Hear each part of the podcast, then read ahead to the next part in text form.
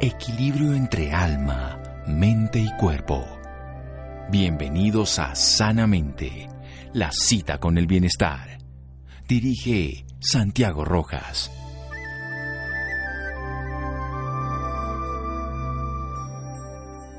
Aquel que lee mucho y anda mucho, ve mucho y sabe mucho. Miguel de Cervantes Saavedra. Buenas noches, estamos en Sanamente de Caracol Radio, su programa de salud. A mí esta época me encanta.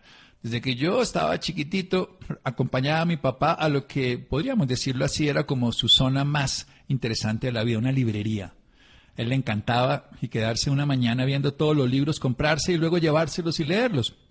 Me motivó a leer toda la vida. Con el paso del tiempo, desde que uno lee, puede hasta escribir y me encanta cualquiera de esas dos opciones, tanto leer como escribir. Y tengo el gusto de tener tres invitadas en esta época de Feria del Libro, que ya tienen su propio stand y todo, que son tres autoras de un grupo de siete mujeres que transforman, que van a montar un stand aquí en la Feria del Libro en Bogotá. Una es María José Ramírez, ella nació en Barranquilla, ella es colombiana, es la autora de un libro que se llama Florecer en invierno que son nueve herramientas para tener éxito, para cumplir el propósito, para vivir de la mejor manera. Es además ha estado en la lista de bestsellers de Amazon, 12 categorías en español. Y la tenemos aquí esta noche, mi querida María José, que la conozco por su hijo y todo. María José, buenas noches y gracias por acompañarnos. Buenas noches, Santiago. Un placer y un honor poder estar acá contigo. Feliz de compartir el amor y la pasión por la lectura y por escribir. Sí, además es una pasión que uno escribe y lo disfruta y uno lee y lo disfruta, o sea que por cualquiera de los dos lados, que eso, es como el que le gusta cocinar y comer, ambas cosas la puede llegar a disfrutar. Y bueno, tenemos a otra persona que también conozco, ella es escritora, conferencista, hemos compartido, digamos, un gusto por un personaje común, que es el prologuista del libro de ella.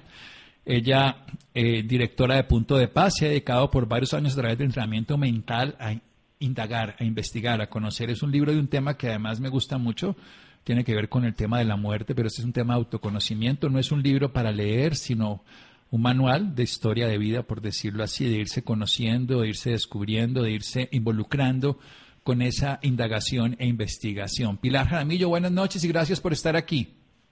Santiago, buenas noches y mil gracias a ti tanto por extender y dar. Bueno, este, todos estamos en ese proceso de vida, de, de acompañarnos, sí, de estar juntos y juntas en este caso. Y por otro lado tenemos a alguien que habla sobre el liderazgo. Ella fue presidenta de Kion Energía, donde junto al equipo humano que lideró logró varios reconocimientos, como ubicar a esta organización en uno de los top 5 y es muy importante, recibió el premio Portafolio 2018 a la empresa más responsable, es reconocida entre el ranking de mejores empresas en el país, que para que las mujeres trabajen según GPTW y ser la primera empresa en Colombia en obtener el sello de sostenibilidad Esencia Plus y Contec, entre otros. Tenemos el gusto de una autora, porque hoy estamos hablando de las autoras, María Victoria Raño. María Victoria, buenas noches y gracias por acompañarnos.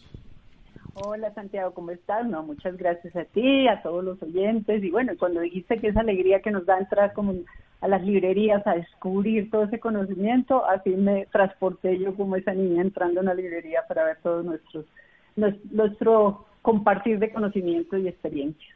No, y cuando uno abre un libro, y a mí me ha gustado hacer algo que es volver a leer un libro muchos años después, entonces el que lee el libro es otra persona, entonces es otro libro. A veces uno se acuerda de cosas que además las entendió de manera distinta y eso también se vuelve simpático. Vamos a hacer un pequeño corte porque quiero hablar con Pilar, con María José y María Victoria de qué es este tema de siete mujeres que transforman, de esa posibilidad en, el, en la Feria del Libro, pero también, por supuesto, de cada una de sus obras. Seguimos aquí en un momento en Sanamente de Caracol Radio. Síganos escuchando por salud. Ya regresamos a Sanamente. Bienestar en Caracol Radio. Seguimos en Sanamente.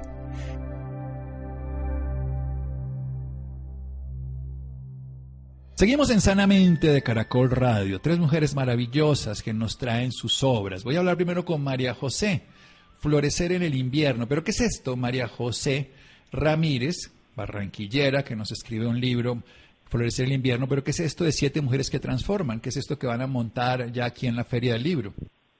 Pues mira, Santiago, tomamos la decisión de participar en la Feria del Libro Internacional del Libro después de dos años que no había sido presencial y lo que quisimos fue de alguna manera unirnos eh, en un tema eh, que nos une a todas, y es el poder de transformación del ser humano. Eh, inicialmente comencé con esta idea de, de exponer en la feria y busqué a seis amigas, seis autoras que hubieran escrito con libros que me llegaran al corazón y esto pues ha sido un proceso de co-creación, de liderazgo femenino, de apoyo, de nutrirnos, de apoyarnos y hoy que ya fuimos a ver el stand eh, que ya está abierta la Feria del Libro, pues fue muy emocionante poder ver el trabajo conjunto de siete mujeres maravillosas que se vio cristalizado pues en ese stand que es en el pabellón 6, número 630. Pabellón 6, 630, siete mujeres en este caso que transforman. Bueno, ¿cómo ha sido la transformación de Pilar? Yo que conozco parte de esa historia de uno de nuestros amigos personales, grupales, en este caso Sergi Torres, de esa autoindagación. ¿Cómo funciona esto y cómo ha logrado esa transformación para lograr que otros se transformen, querida Pilar? Gracias, Santiago. Ya como nombras tú a Sergi Torres, ya sabes que de alguna manera él siempre nos ha invitado a indagar, a investigar. Y en el caso mío, llevo muchos años en la práctica del entrenamiento mental, eh, observando cómo pienso, cómo siento y incursionando, investigando internamente cómo es posible que haya otra manera de percibir y de experimentar la vida. Por eso me atreví a escribir este libro de la transición en plena pandemia, donde estaba saliendo la muerte de una manera contundente y el miedo a nivel global, porque no la hemos mirado, así como no hemos mirado nuestros pensamientos, nuestros sentimientos, nuestro interior, había que mirarla. En esa invitación a mirar la muerte estoy invitando también a indagarnos internamente cada uno, a encontrar nuestro potencial y a descubrir el ser que cada uno encierra dentro de sí.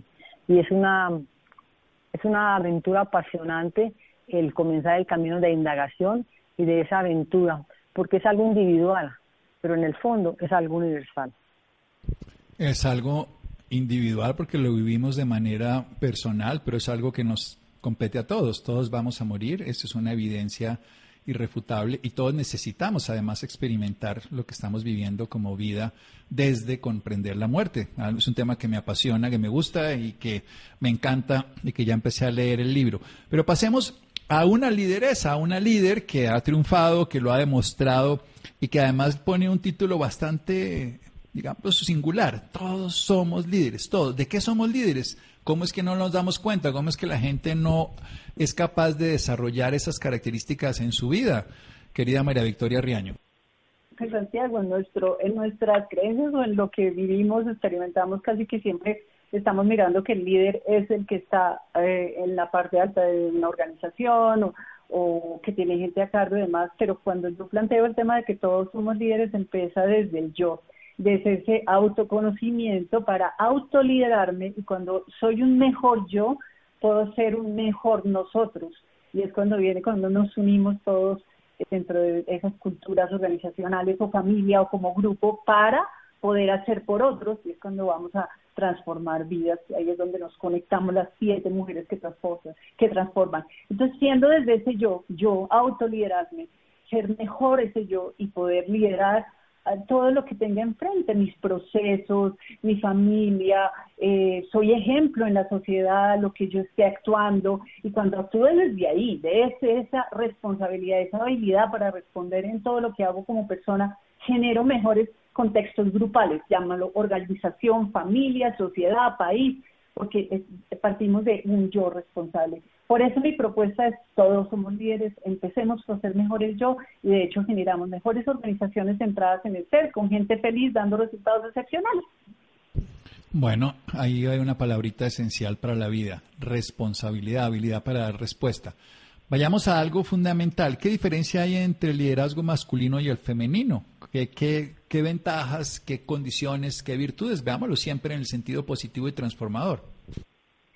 Sí, no, para mí no debería haber liderazgo femenino y liderazgo masculino, son energía femenina y energía masculina y ojalá las tuviéramos todos igual mezcladas y aprovechándose de esas energías para, para, para pues, cumplir nuestros deseos y, aportarle más a la sociedad. Pero cuando hablamos de características y de energías de lo femenino, que llaman, podría llamarlo liderazgo femenino y liderazgo masculino, el femenino nace, yo digo que nosotros nacemos como con un chip del cuidado, es de cuidar, es que desde que nacemos, desde que estamos niñas y cuidamos a nuestras muñecas, a los bebés, eh, y así sigue nuestra vida como mujeres cuidando a la familia, a los papás, a los hermanos, eh, realmente, y si eso lo llevamos a, o como lo hicimos, llevarlo a las organizaciones a cuidar todos los que nos rodean, los que trabajan para nosotros, nuestra cadena de suministro, pero con cuidado, realmente cómo estás, con bienestar, no solo servicio, cuidado. Entonces ahí es una, para mí una característica femenina que no es lejana de los de, de, de la energía masculina. Cuando el hombre asume también esa característica de cuidado, lo hace muy bien y más que bien. Y dentro de las energías masculinas que más le, le atañen, el tema de la razón, la practicidad, el resultado, y la mujer un poco más, más emocional, más sensible como al bienestar. Esta combinación de cosas que las podríamos tener en un mismo liderazgo es lo que yo llamo liderazgo consciente, el liderazgo del ser, el liderazgo de estar consciente del impacto que genera a los demás. Sí, una persona líder además, en realidad, sin importar el género, porque yo creo que masculino y femenino tenemos todos, son dimensiones de la vida, simplemente que asumimos de alguna manera. Pero quiero decir que una persona que ejerce la función de líder ve, más allá o es capaz de percibir, pero sobre todo deja las cosas mejor de como las encontró. Generalmente eso es lo que tendría que demostrar el liderazgo. Bueno, llegó a gobernar este país, bueno, déjelo mejor de como lo encontró. Estuvo mal antes, bueno, le pasó lo que sea, llegó a esta empresa, a dejarlo de la mejor manera.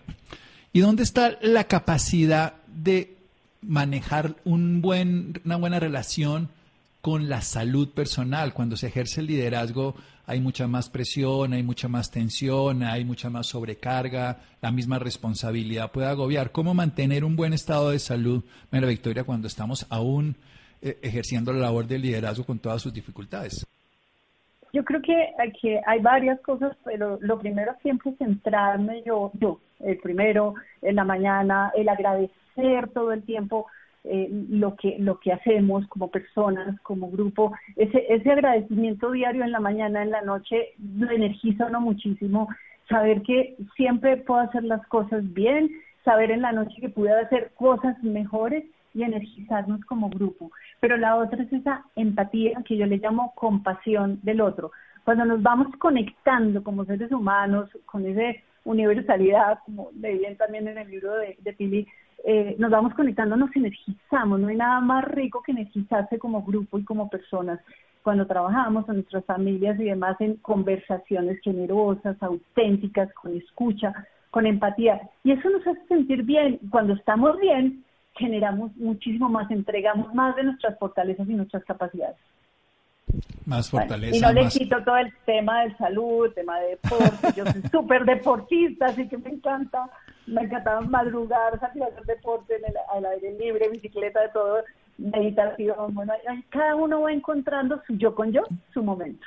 Pero me parece, me parece muy bonito eso desde la compasión, porque cuando uno tiene compasión con uno mismo, pues dirige un autocuidado, ese cuidado que le otorgan a, digamos así, a la empresa, a la comunidad, a todo lo que son las organizaciones, también se le da una organización biológica, mental y espiritual que es un ser humano. Vamos a hacer un pequeño corte aquí en Sanamente de Caracol vamos a aprender un poquitico esto que es florecer en el invierno y esa transición y esa autoindagación en un momento aquí en Sanamente de Caracol Radio. Síganos escuchando por salud. Ya regresamos a Sanamente.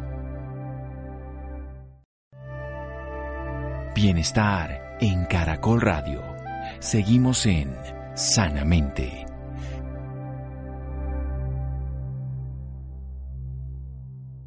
Seguimos en Sanamente de Caracol Radio con tres escritoras. Tienen un stand en el pabellón 6 de la Feria del Libro, Siete Mujeres que Transforman. Otra es Carolina Angarita, que la hemos entrevistado en otra oportunidad sobre que la magia sí existe.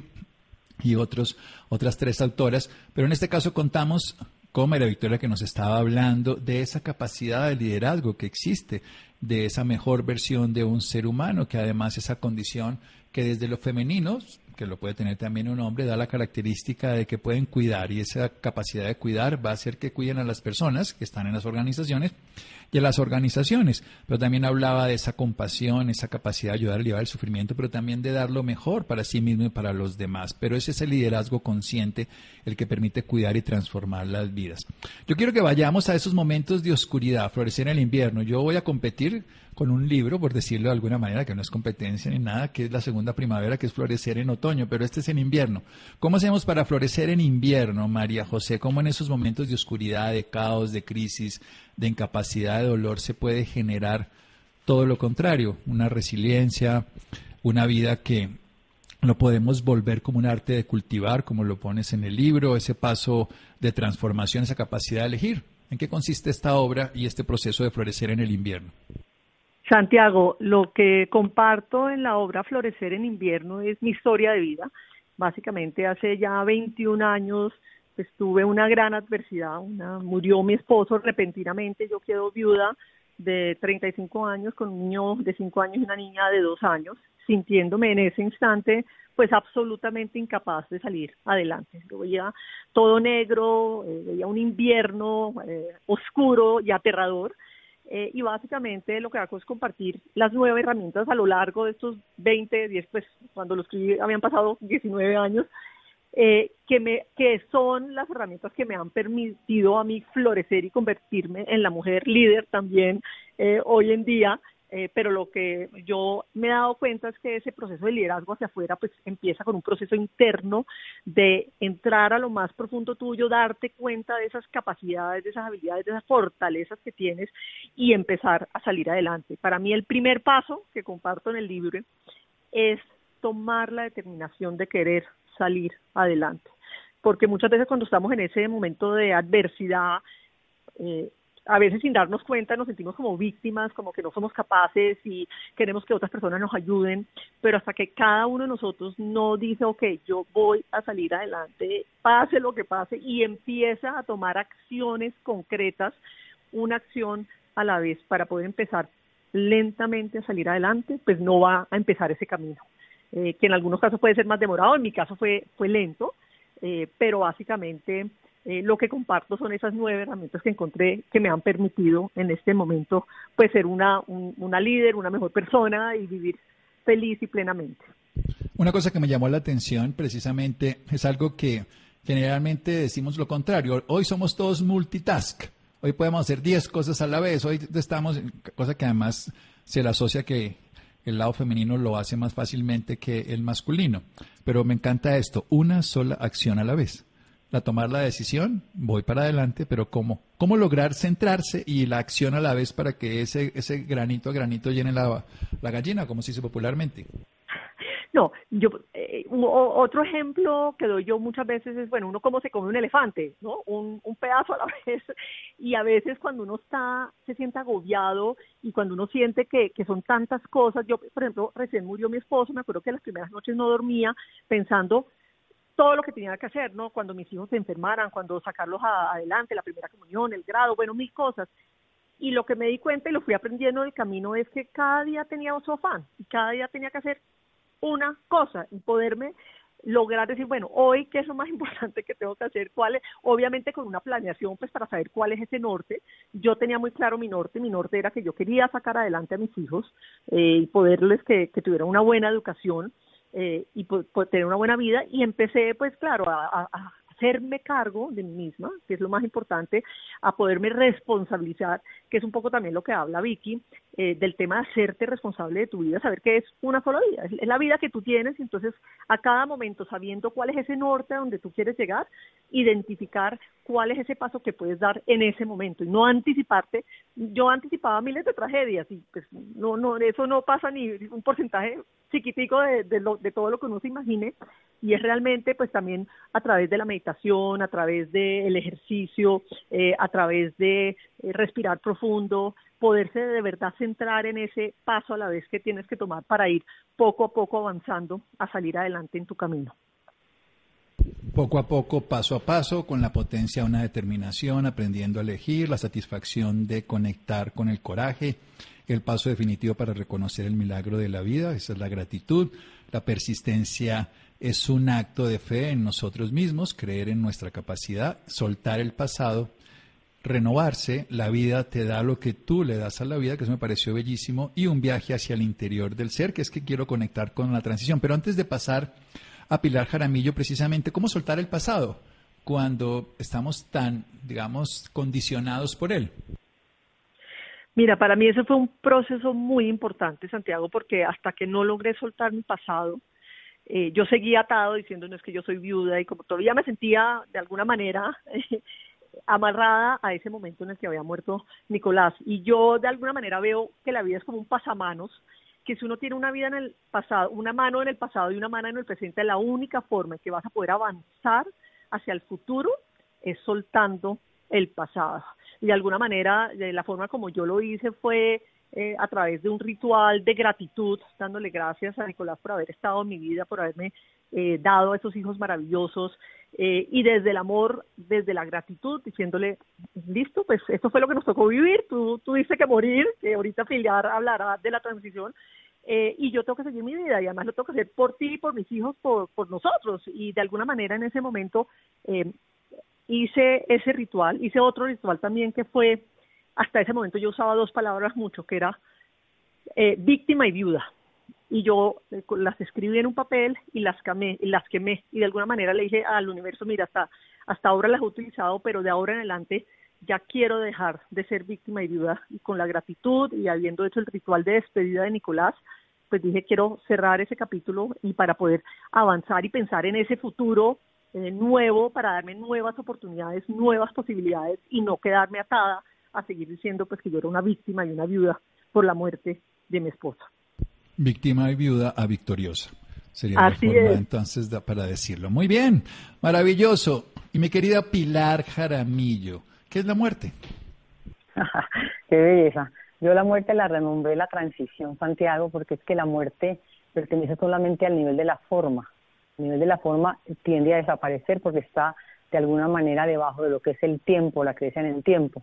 Entonces la muerte en sí la, la miramos siempre como si fuera algo tan real y no miramos lo que es la esencia. Dar nombre a la transición porque el ser, el ser interno nunca muere.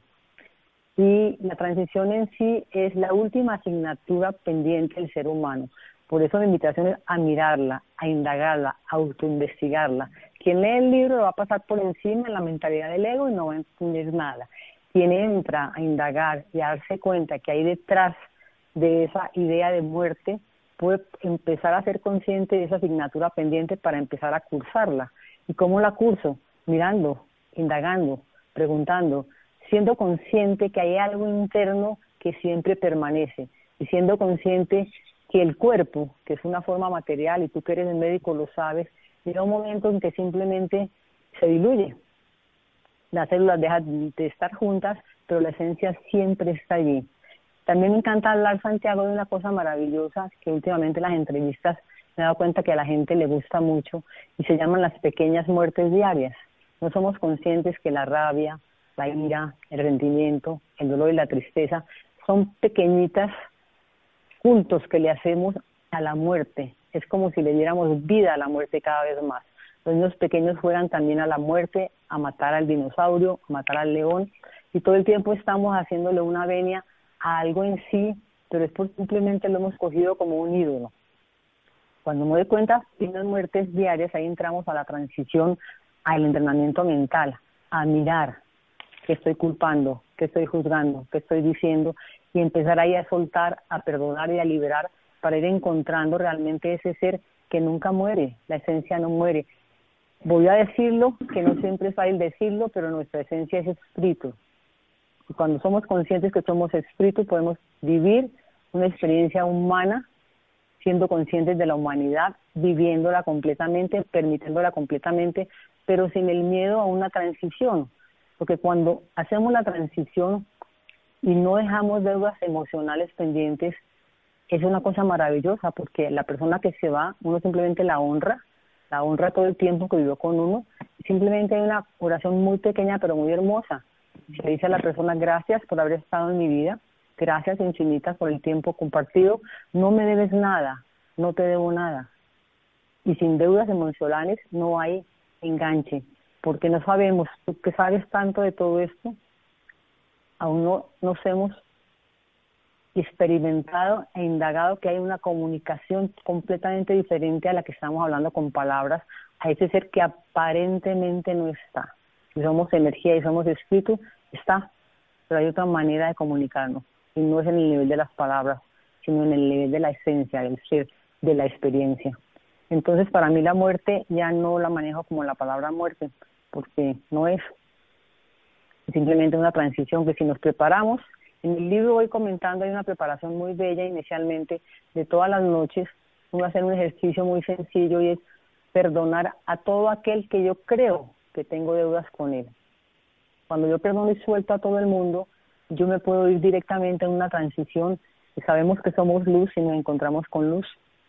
Pero si cargo todo eso, tengo que de alguna manera experimentarlo, culparlo, identificarme, manejar juicios. Estoy completamente en, una percepción completamente errada en la, en la mentalidad del ego. Cuando entras a la mente una, te das cuenta que eres uno, total, en unicidad, en energía, en amor. Bien, bellísimo. Y, el libro que lo estoy leyendo, ayer empecé a leer los tres a la vez, los recibí y los voy a leer. Además, a mí me gusta leer, como les contaba al principio, que, sea, que no, es, no es una tarea. De las cosas que más me gusta es hacer lo que me gusta y si lo puedo hacer, lo disfruto y funciona, pues tanto mejor. Pero hay algo fundamental al final que me llamó la atención y es la danza, porque este es un libro no para leer, vuelvo, vuelvo a, repetir las palabras de la autora de Pilar Jaramillo, sino para indagar para trabajar, para utilizar. Pero ¿qué es esto de danzar con la muerte? Primera pregunta. Y segunda pregunta, ¿qué es esto del ego? Que lo han nombrado varias veces y que si lo leemos con el ego no nos enteramos en qué consiste esto. Danzar, danzar con la muerte es cuando estamos en experiencias oscuras o en el invierno, como diría María José, para empezar simplemente a aprender a observar, a ser el testigo de cómo de alguna manera donde aparentemente hay danzas de muerte, ¿qué hay detrás? porque el ojo humano no ve, pero el ser sí se da cuenta que hay detrás.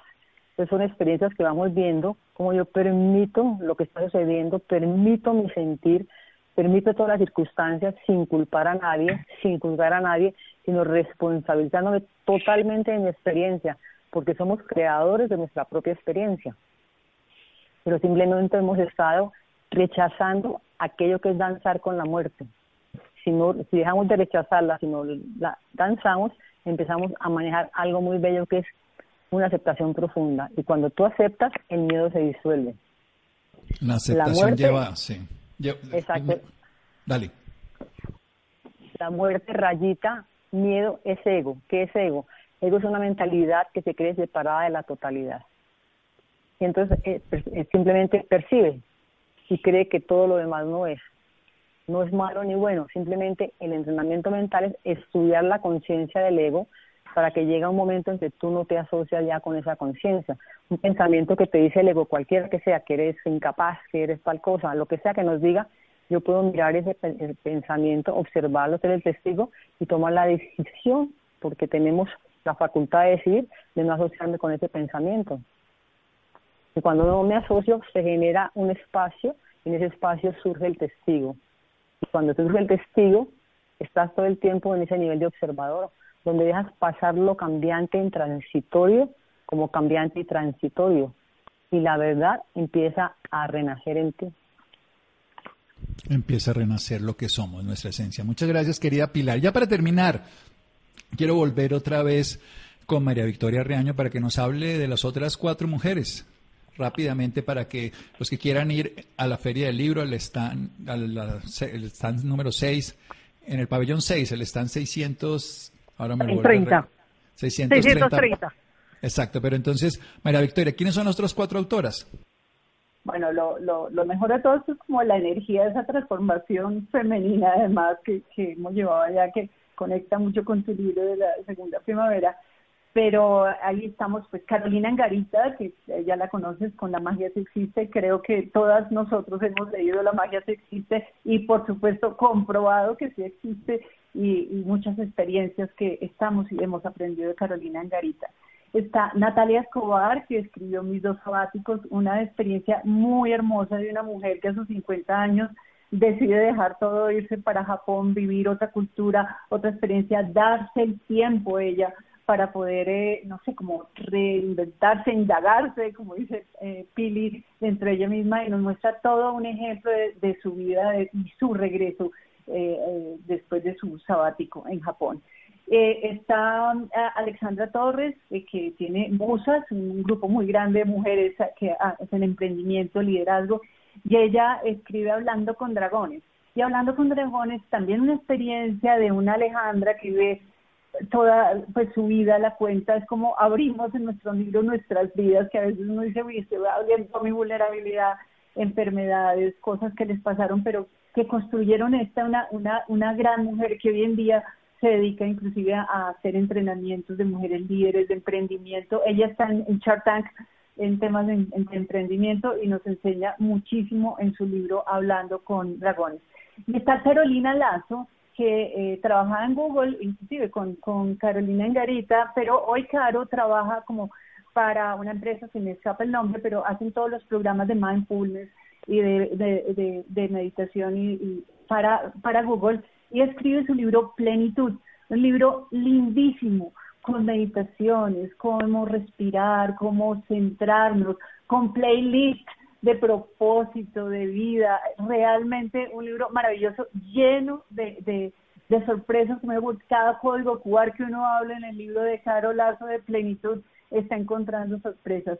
Todos estos libros, Santiago, los siete libros llenos de entrega, de hechos con mucho cariño, eh, todos somos libres, también tiene códigos QR, fotos, videos de cómo lo hicimos, comunicamos, el de Pili, lleno de meditaciones. Yo estuve mi Semana Santa eh, dedicada a, a, la transición y fue algo muy, muy hermoso con todas las meditaciones y los testimonios que hay allí.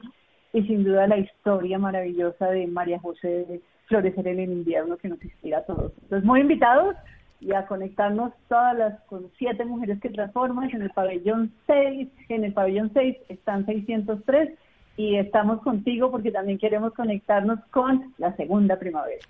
Qué belleza. Muchas gracias, María José. Un abrazo. Florecer en invierno. Un abrazo, Santiago. Muchas gracias. Qué emoción estar sacando en este momento dos libros que, como dices tú, son hermanos eh, con segunda primavera y florecer en invierno. En los dos estamos hablando de darnos una segunda oportunidad, de que nunca es tarde para poderte dar la oportunidad de tener una vida feliz, plena, con sentido y con propósito. Me alegra muchísimo que eh, el lanzamiento de tu libro pues esté al mismo tiempo con el lanzamiento de Siete Mujeres que Transforman. Así es, muchas gracias. Pilar, un abrazo grande y muchas gracias también. A ti un abrazo grande. Me encantaría decir una sola frase y es la frase que dice Sergio en el prólogo, que dice que la transición es simplemente ir de lo viejo a lo nuevo y que el paso lo tienes que dar tú y solamente tú. Esa es la invitación. A ti gracias, Santiago. Gracias por esa experiencia con nosotros y bienvenido a tu libro también maravilloso, La Primavera. Bueno, muchas gracias, querida Pilar. Y otra vez gracias, María Victoria. Ya nos veremos por allá. Un abrazo. Sí, un abrazo muy grande, Santiago. Allá nos vemos. Muy bien. Siete mujeres que transforman, 603, pabellón 6, en la Feria del Libro. Seguimos aquí en Sanamente de Caracol Radio. Síganos escuchando por salud. Ya regresamos a Sanamente. Bienestar en Caracol Radio. Seguimos en Sanamente.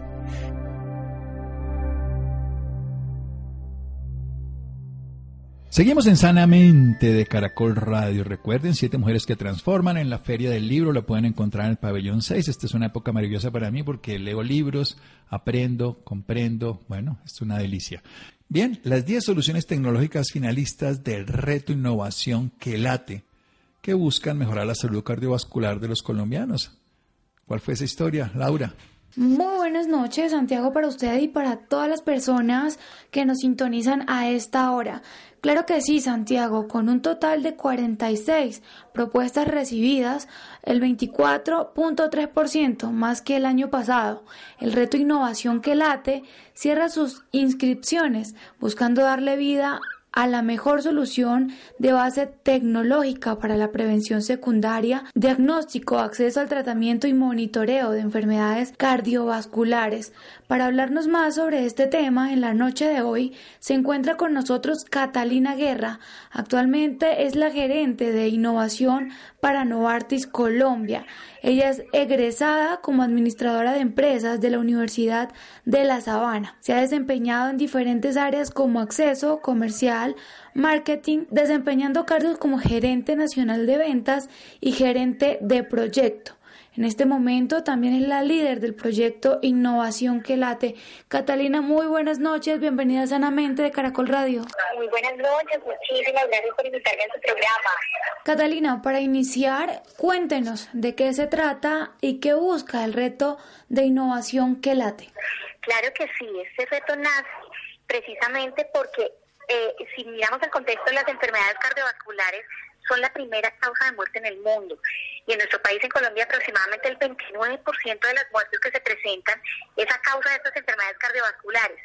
Teniendo en cuenta esta problemática, nos unimos diferentes aliados de la industria público-privada. Entonces encontramos por el eje de la ciencia a la Sociedad Colombiana de Cardiología, a la Asociación de Medicina Interna, por el eje de la innovación y el emprendimiento tenemos a Impulsa y a Conect Bogotá, por el eje de la academia tenemos a la Universidad El Bosque y su Hub Innovación y desde la industria farmacéutica tenemos a Novartis.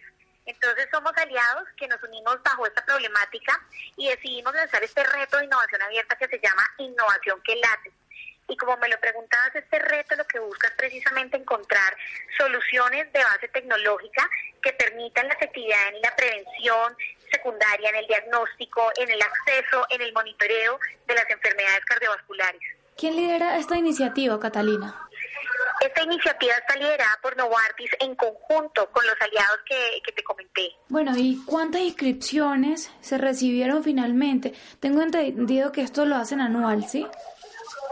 Pues mira, esto es algo súper bonito porque eh, nosotros incursionamos hace aproximadamente unos dos años en los temas de innovación abierta. Para este reto de innovación recibimos 46 propuestas de cinco países, de Panamá, de España, eh, de Israel, de Colombia y Estados Unidos.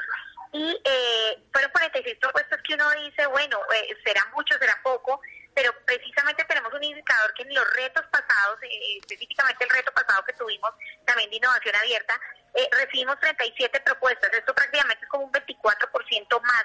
Esto quiere decir y se traduce a que cada vez hay más solucionadores que quieren apoyar eh, necesidades, apoyar problemáticas que se presentan en nuestro país y apoyar a darle solución. ¿Y cómo o cuáles fueron los tipos de tecnología más usados? Tipos de tecnología realmente se presentaron, uf, una cantidad.